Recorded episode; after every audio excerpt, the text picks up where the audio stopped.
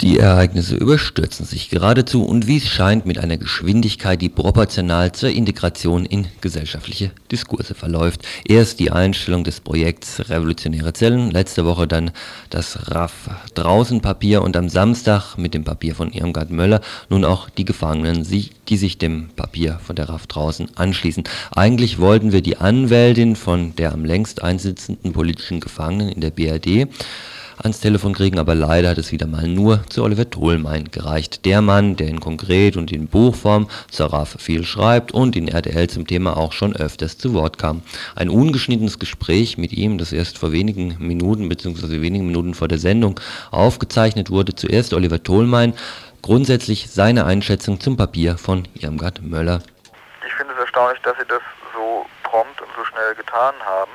Und ich denke, was auch an der Erklärung ganz wichtig ist, ist, dass Sie eben sagen, der allererste Schritt, um überhaupt eine Diskussionsbasis für alles Weitere zu haben, ist eben, dass die beiden haftunfähigen Bernd Rösner und Günter Sonnenberg sofort entlassen werden. Und ich denke, das ist ja auch was, was äh, dem Staatsapparat an sich keine allzu großen Probleme bereiten dürfte, wenn er das wirklich wollte. Hm. Was ja auch auffällig ist im Anschluss an unsere Diskussion letzte Woche, dass ähm, wesentlich weniger auf diesen Kinkel-Vorschlag eingegangen wird. Ja, ich denke, das ist auch äh, berechtigt so, weil die Gefangenen das möglicherweise auch etwas kritischer sehen als die Rote Armee-Fraktion selber. Ich meine, wenn man sich das Interview anschaut, was äh, Kinkel dem Spiegel äh, diese Woche gegeben hat, dann wird das ja auch sofort einleuchten. Ich meine, Kinkel hat in diesem Interview nur wirklich eine echte Hardliner-Position bezogen und an keinem Punkt auch nur äh, ansatzweise erkennen lassen, dass er äh, das Signal, was die Rote Armee-Fraktion ausgesandt hat, jetzt in irgendeiner Art und Weise in, ja, sagen wir mal, eine wenigstens halbwegs faire Politik gegenüber den Gefangenen und der RAF selber umsetzen will. Mhm.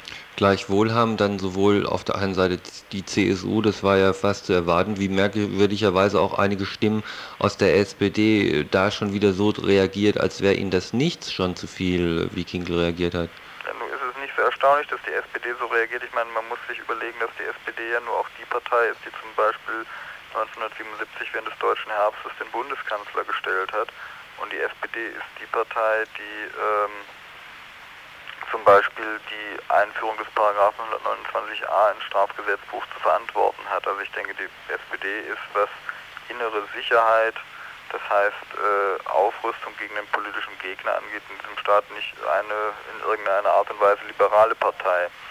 Dass sie jetzt noch schärfer sich äh, gebärden als Kinkel, denke ich, das ist ein Zugeständnis angesichts äh, der Situation bei Wahlen und allem Möglichen, wo sie offensichtlich denken, man kann in diesem Staat Deutschland äh, nur mit einer Rüberab-Mentalität äh, politisch Stimmen sammeln, dann sind sie eben auch bereit, das zu tun.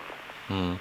Jetzt hast du versucht, ähm, zumindest hast du das letzten Dienstag angekündigt, ähm, auf der einen Seite irgendwie Interviews zu kriegen, auch in den Knast rein unter Umständen. Dann beobachtest du sicher, was äh, im Moment innerhalb von der, von der bundesdeutschen Linken, sofern sie existiert, zu bestimmten äh, Äußerungen aus dem Papier an Reaktionen da sind. Was würdest du denn sagen, was man von der Seite inzwischen feststellen kann? Findet da eine Bewegung nach dem RAF-Papier von letzter Woche statt?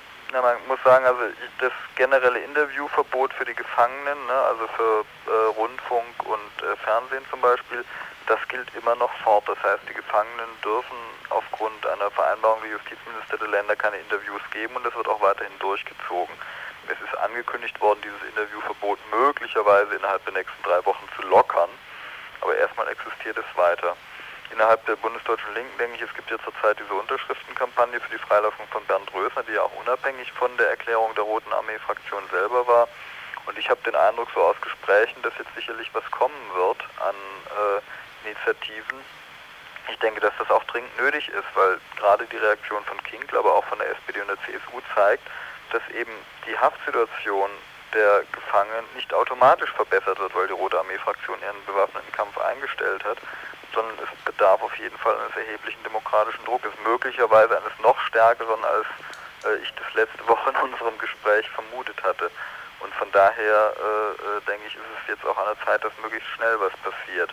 Dass das nun ganz schnell so läuft, äh, dafür gibt es allerdings noch nicht so die großen Anzeichen, aber ich meine, vielleicht äh, tut sich da ja was. Also Gespräche und Diskussionen gibt es schon. Es gibt wohl auch Überlegungen für eine Unterschriftenkampagne vergleichbar der äh, vor 1989 für die Zusammenlegung. Gerade damals war natürlich auch zum Teil zumindest so ein bisschen eine liberalere bürgerliche Öffentlichkeit doch durchaus auch interessiert an dieser Zusammenlegungsdebatte. Hast du das Gefühl, dass sich in dem Lagemoment was tut? Tja, das ist sehr, sehr schwierig zu sagen. Ich meine, wenn man sich anschaut, dass die Frankfurter Rundschau nur immerhin anders als die Taz zum Beispiel das Schreiben der Roten Armee-Fraktion komplett dokumentiert hat und wenn man sich anschaut, äh, was so bestimmte Leute, also aus dem eher bürgerlichen Spektrum in der Taz, aber auch in der Frankfurter Rundschau sagen, dann gewinnt man schon den Eindruck, dass es da ein gewisses Interesse gibt, dieses äh, möglicherweise aus einem anderen Interesse als aus dem heraus, aus dem äh, wir, wir Linke das tun, aber ich denke, das ist in diesem Fall egal, wenn das Ziel, ne, nämlich wenigstens an diesem Punkt jetzt das erreichen, was schon lange notwendig gewesen wäre, nämlich haftunfähige Gefangene und die Gefangenen, die über 15 Jahre sitzen, rauszukriegen, wenn das dadurch erreicht wird. Aber äh, insgesamt müssen wir auch feststellen, dass wir mal in den letzten ein, zwei Jahren die Mobilisierungsfähigkeit der liberalen Öffentlichkeit sehr, sehr gering war. Ich denke, es ist jetzt ein Versuch wert zu gucken, was an diesem Punkt heute drin ist. Oliver Tholmein lebt in Hamburg und ist Autor unter anderem für die Konkret und von Büchern